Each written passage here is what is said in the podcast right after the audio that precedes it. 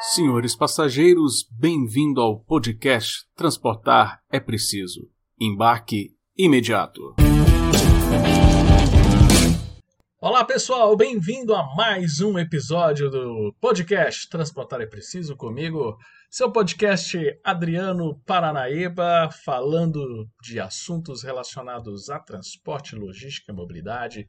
E a gente conversando muito aqui, o ano como eu falei, o ano de 2023 está começando muito acelerado, com muitas notícias. A gente não pode parar e não pode não deixar de abordar alguns temas importantes e interessantes para a questão do transporte. Antes de entrar no assunto do nosso podcast hoje, você já comprou o livro Transportar é Preciso? O livro Transportar é Preciso está disponível na Amazon. Temos aí o um link para você adquirir o link Transportar é Preciso, né? E além de outras, outras, outros links de acesso que a gente sempre disponibiliza, onde você pode encontrar o podcast Transportar é Preciso, nos, nossas, nos nossos parceiros que estão sempre nos apoiando. Seja também um parceiro do podcast Transportar é Preciso, entre em contato conosco e fale aí com a nossa equipe como que você poderia apoiar o podcast Transportar é Preciso.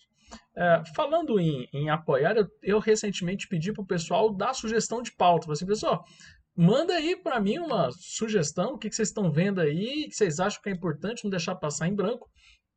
E eu recebi lá no Instagram do pessoal Eu Amo Comex BR, né? Eu underline amo underline Comex é, underline BR. Esse pessoal aí, muito bacana, eles produzem um material bem legal sobre logística.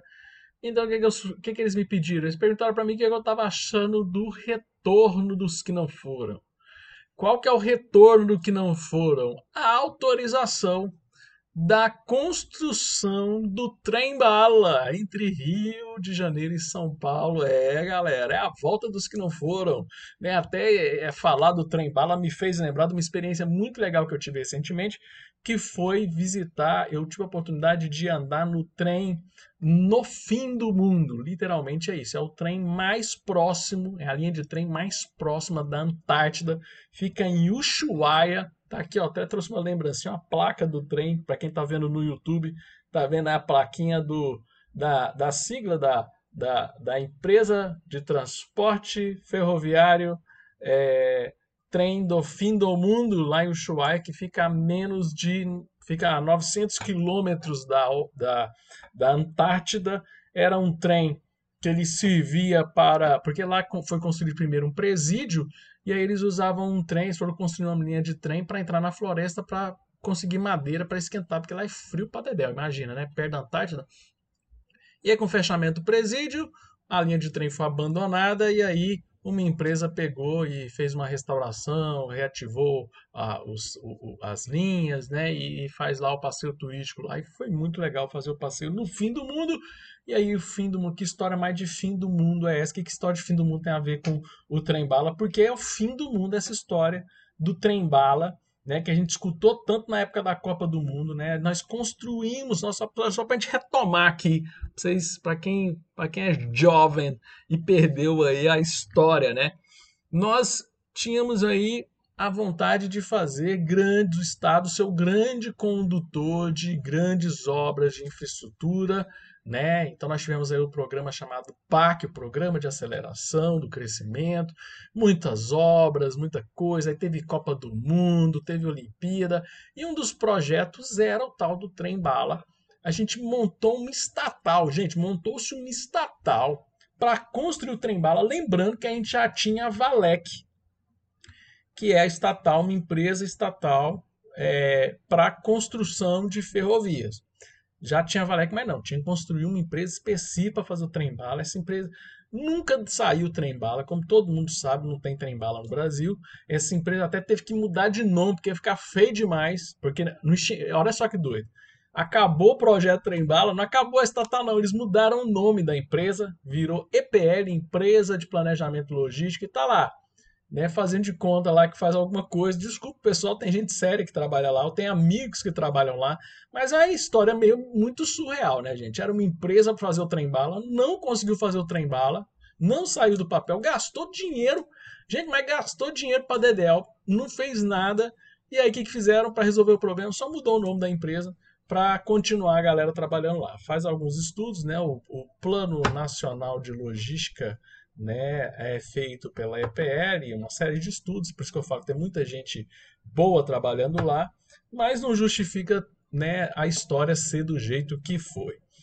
E aí o que, que aconteceu? A história já estava dada como falida, como acabada, a história de termos o trem-bala ligando Rio de Janeiro e São Paulo. E aí, recentemente, agora no finzinho do mês de fevereiro, agora em fevereiro de 2023, tivemos aí a, NTT autorizando uma empresa a construir o trem-bala e operar ele por 99 anos. Vamos entender essa história da, da, dessa autorização. Do que está acontecendo? Vai voltar o trem-bala? Vai voltar a estatal? Não, gente. Calma, muita calma nessa hora, mas também não é bonito demais da conta, não. Seguinte, é, com, nós tivemos uma mudança no, no regime de construção de ferrovias no Brasil chamada. A gente saiu do, do programa de concessão para um programa de autorizações. Então, as concessões como é que funciona? O governo vai lá, o governo faz o projeto, o governo constrói a ferrovia e o governo passa para um terceiro, um privado, operar aquilo num contrato de concessão. Então, é um bem estatal que é concedido para uma outra empresa fazer. E aí o Estado define tudo, define o trecho, define que tipo de carga, define tudo, e a empresa entra com a responsabilidade igual à concessão de rodovias, pessoal. Rodovias é a mesma coisa. O governo faz a rodovia, decide como é que vai ser a pista, e aí paga uma empresa, paga uma empresa não, ela é remunerada pelo pedágio. Você tem uma empresa ali que vai explorar economicamente aquilo para fazer a manutenção, para operar aquela rodovia. Ferrovias é a mesma coisa. Ano, no ano passado, não, em 2021, an, na verdade é de antes disso, né? Nós temos, nós tínhamos um projeto de lei no Senado para mudar o sistema para autorização, um projeto de autoria até do senador Zé Serra. Aí não discutia, discutia, discutia, discutia, não resolvia. O governo, para acelerar o processo, criou uma medida provisória. Em 2021 ela foi, virou lei que aí fez com que agora as ferrovias é por autorização. Ou seja, olha que interessante esse modelo.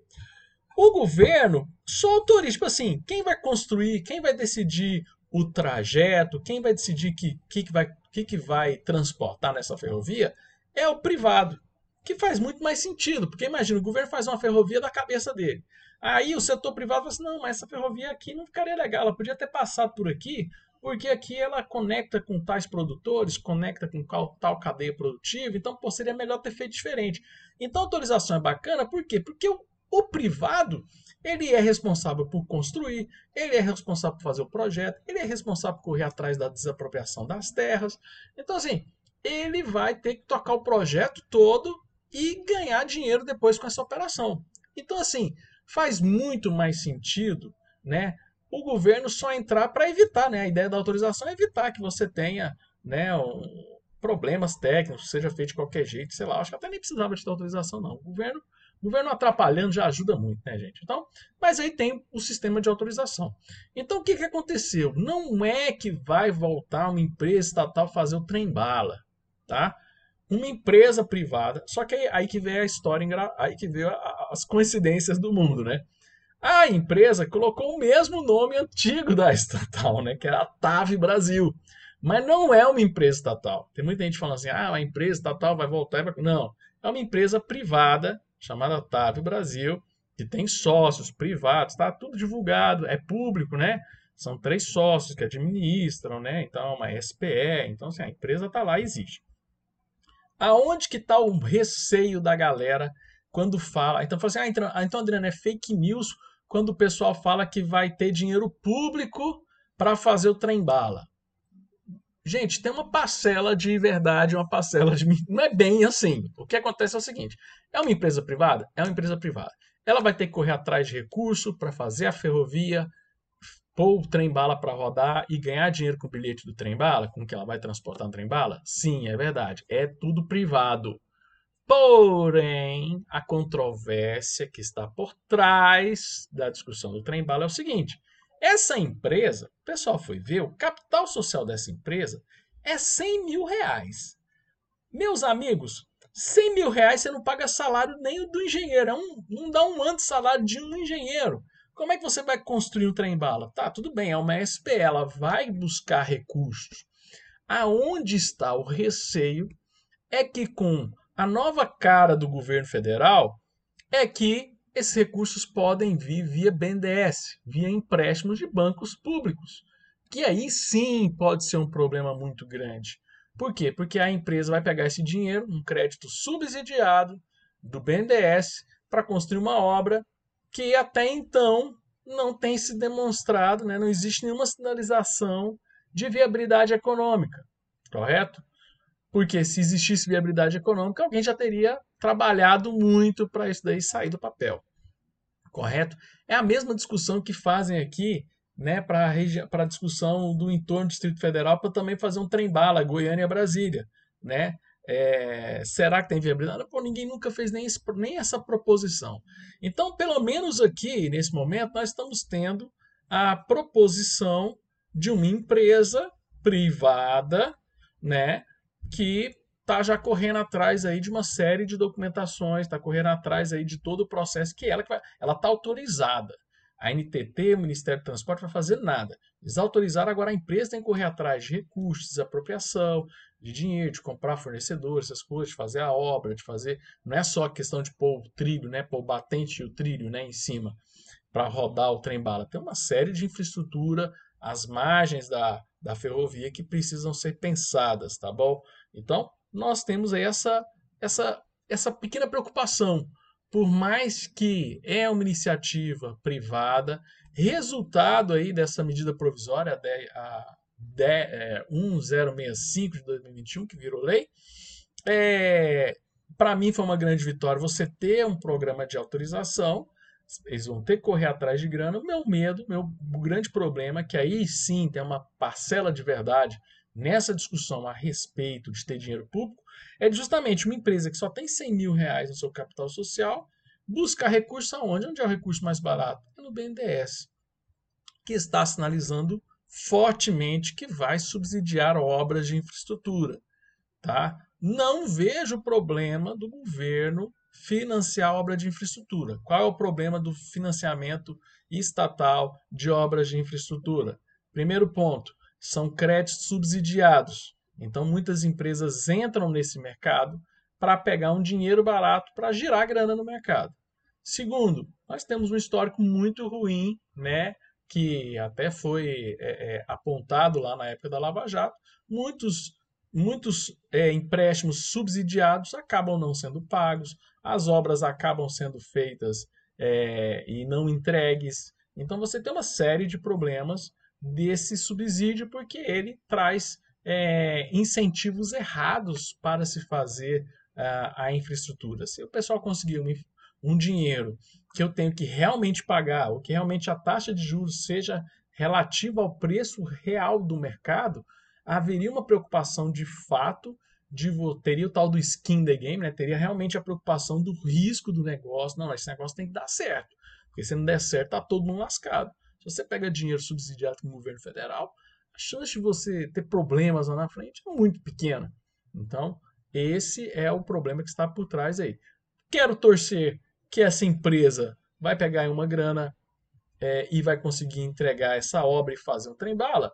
Tô torcendo sim, mas infelizmente já está virando piada a história do trem-bala no Brasil. Toda vez, né? Quando eu vi os noticiários falando do trem-bala, é, muitos eram com tema jocoso, era com tema de ah, o projeto do sonho da Dilma. Então já coloca assim meio que pejorativamente, né? Uma bandeira do, do governo Dilma é, transportar, fazer o trem-bala, né?